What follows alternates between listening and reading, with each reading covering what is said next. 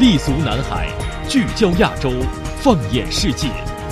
南海周刊，一本有声的南海新闻读物，用声音感知南海。各位好，欢迎收听南海周刊，我是一郎。在接下来的一个小时当中，您将收听到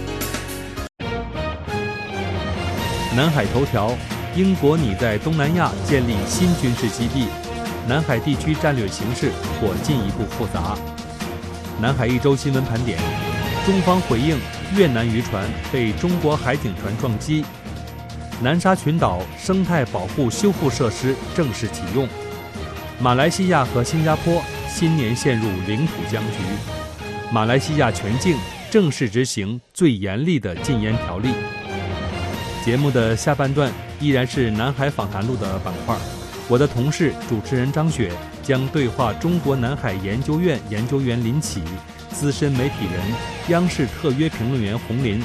为您解读中国和菲律宾签署合作开发海上油气资源备忘录背后，事关南海局势、国际政治外交的博弈与智慧。欢迎您的持续关注。首先进入本周的南海头条，聚焦最热点南海新闻，呈现最权威南海观点。南海头条，来关注英国近期在东南亚地区的一个重磅军事计划。英国一直未放弃崛起的想法，尤其在脱欧后，英国方面有意重新构建其全球影响力，在防务上动作频频。继去年八月，英国军舰未经允许擅自进入我国西沙群岛领海，二零一九年才刚开始，英国又宣布了一个在南海地区的重要军事动作。一月二日，参考消息网报道称，英国国防大臣在接受英媒《星期日电讯报》采访时表示，英国计划在海外新建两个军事基地，地点就在加勒比和东南亚。新的东南亚军事基地的候选地点包括新加坡和文莱。针对此计划的意义，威廉姆森宣称，这将帮助英国在脱欧后重新成为真正的全球参与者。星期日电讯报报道称，此举标志英国从上世纪六十年代撤出东南亚和波斯湾军事基地的政策发生了转变。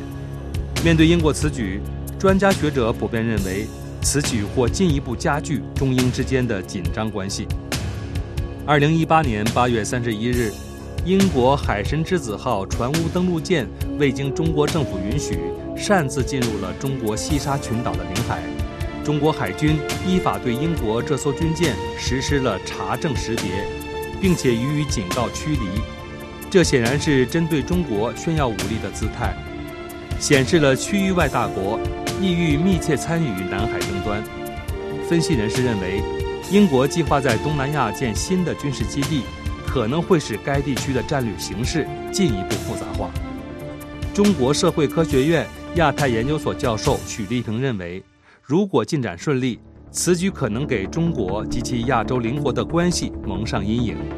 如果未来一艘英国军舰靠近南海属于中国的岛屿，那么会进一步加剧中英之间的紧张关系。上海政法学院的专家倪乐雄也说，该计划进一步证明，英国和其他美国重要盟友正在调整步伐，与美国总统特朗普在中国问题上的强硬立场日趋保持一致。不过，中国专家们也在同时质疑海军基地计划的可行性。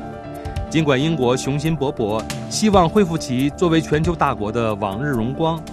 但在多年来一直在与预算短缺问题做斗争，以保持强大的军事威慑力的情况下，英国能否承担得起建设更多海外基地的计划，仍有待观察。尽管2018年英国军费开支有所增加，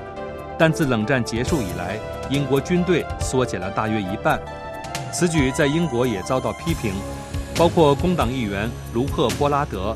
他在推特上对英国在东南亚建立军事基地的计划提出了质疑。他问道：“这方面的预算在哪里？哪些预算将被削减以支付这些扩张？”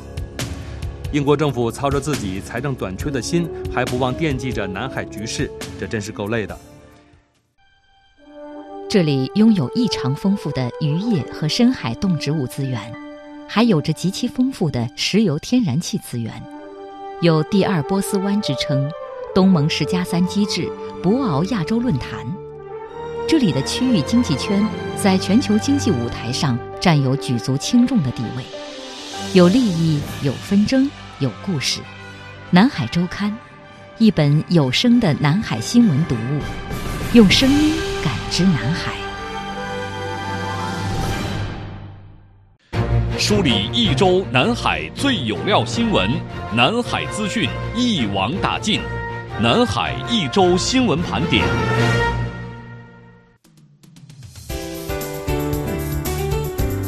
下面进入本周的南海一周新闻盘点。中方回应越南渔船被中国海警船撞击。三日，外交部例行记者会上，面对英国《金融时报》记者提出的越南渔船在西沙群岛海域多次被中国海警船撞击的问题，外交部发言人陆康表示，根据中方掌握的情况，中方公务船一直在中国自己所管辖的有关海域进行正常巡逻执法。对于侵渔外籍渔船所采取的一些措施是正常的，也是最低限度的执法方式。中国一直实施南海同济休渔，这对海洋渔业资源养护和可持续发展是有益的。我们也希望有关国家与中方相向而行，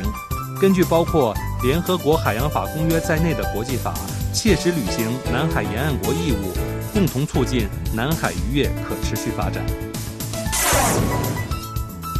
南沙群岛生态保护修复设施正式启用。一月一日，自然资源部在南沙群岛永暑礁、朱碧礁、美济礁建设的生态保护修复相关设施正式启用，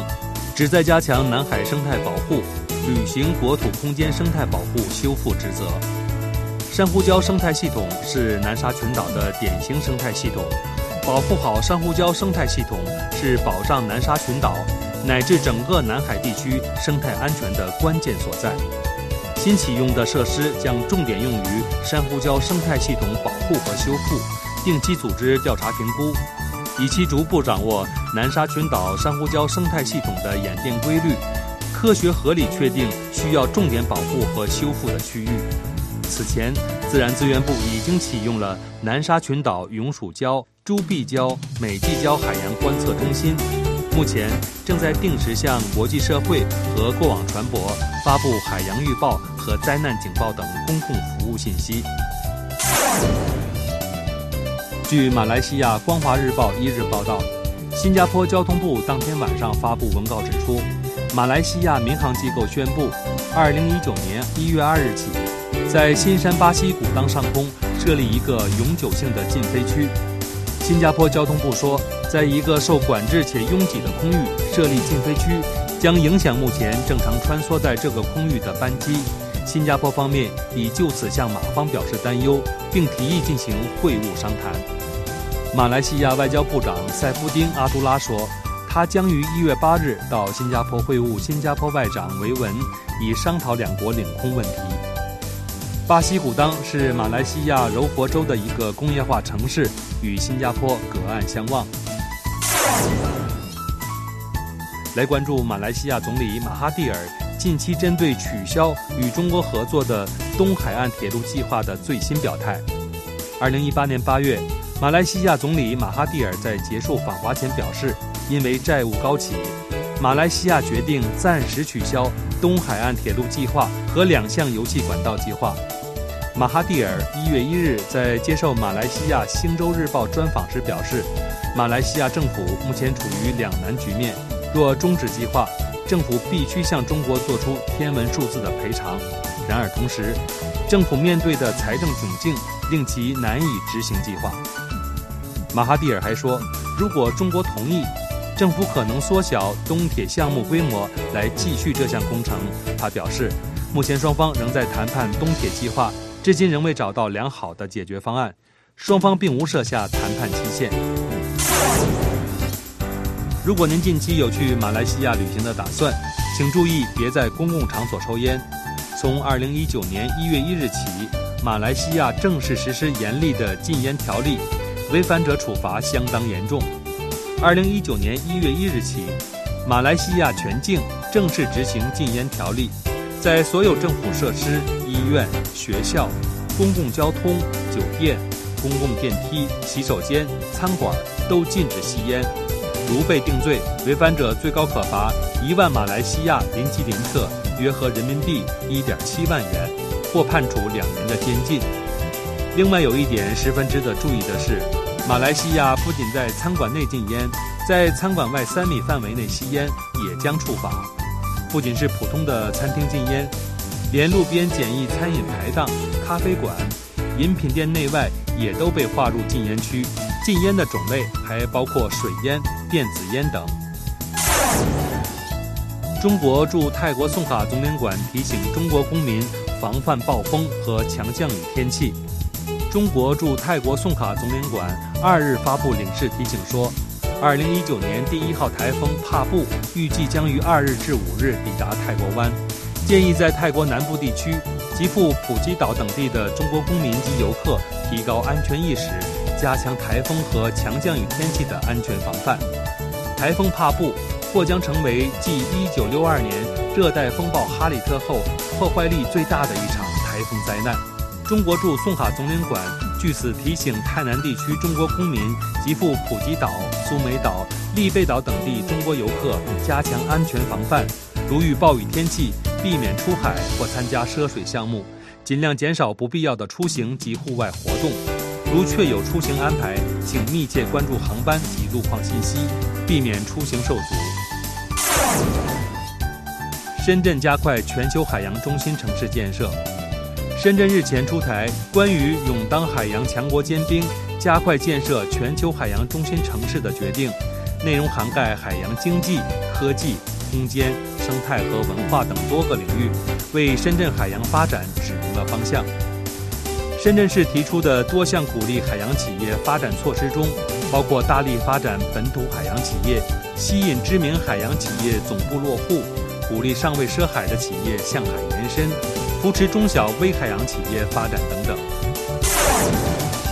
亚洲金融论坛本月中在港举行，探讨可持续与共荣未来。香港贸易发展局三日宣布。该局携手香港特区政府举办的第十二届亚洲金融论坛将于一月十四日至十五日在港举行。第十二届亚洲金融论坛以“共建可持续与共荣的未来”为主题，将汇聚一百二十多位来自世界各地的财政金融领域的政界和商界人士，探讨最新全球经济形势，并发掘新机遇。本届论坛新增四场专题讨论环节，包括环球新经济投资、金融创新、初创企业和创新精神和“一带一路”下的风险管理。香港贸发局助理总裁梁国浩表示，希望亚洲金融论坛可以继续推广香港作为国际金融中心及平台的优势，吸引世界各地的业界人士来到香港寻找投资机会，潜在投资者。或融资伙伴携手探索更多新机遇。科伦坡港集装箱吞吐量去年突破七百万标箱。二零一八年，科伦坡港集装箱吞吐量突破七百万标箱，其中由中国企业投资的科伦坡国际集装箱码头 （CICT） 吞吐量达二百六十七点六万标箱。斯里兰卡国家港务局一日发表声明说。二零一八年，科伦坡港集装箱吞吐量比二零一七年上涨百分之十三点四。CICT 首席执行官黄鹏说：“CICT 计划扩建一百九十八米岸线，此外，两台远空岸桥、多辆拖车等新增设备将在今年到港并投入使用，满足更多船舶停靠需要。”近年来，中斯两国在“一带一路”倡议下加强港口合作。二零一四年，由中方建设、中斯联合运营的科伦坡国际集装箱码头投入使用。菲律宾强降雨已致死六十八人。菲律宾国家减灾管理委员会三十一日说，非中部和北部地区连日来的强降雨引发山体滑坡和洪涝灾害，截至目前，造成的遇难人数已经上升至六十八人，另有十八人失踪。遇难者大多数死于山体滑坡，相关搜救工作仍在进行当中。目前，大雨导致的洪涝灾害波及全国一百五十多个城市及乡村，近八万居民受灾。据非气象部门监测，受二十九日凌晨在非中部登陆的热带低压影响，包括首都马尼拉在内的菲律宾多地近日出现持续降雨。非政府部门提醒居民和游客保持警惕，以防山洪爆发和山体滑坡的发生。以上是本周南海新闻盘点的全部内容，也欢迎您关注南海之声微博、微信、今日头条公众号，或登录苹果播客、蜻蜓 FM，搜索关注南海周刊节目，搜取更多关于南海、东南亚军事、经济、外交、文化等丰富权威资讯。节目的下半段，我的同事主持人张雪将对话中国南海研究院研究员林启。资深媒体人、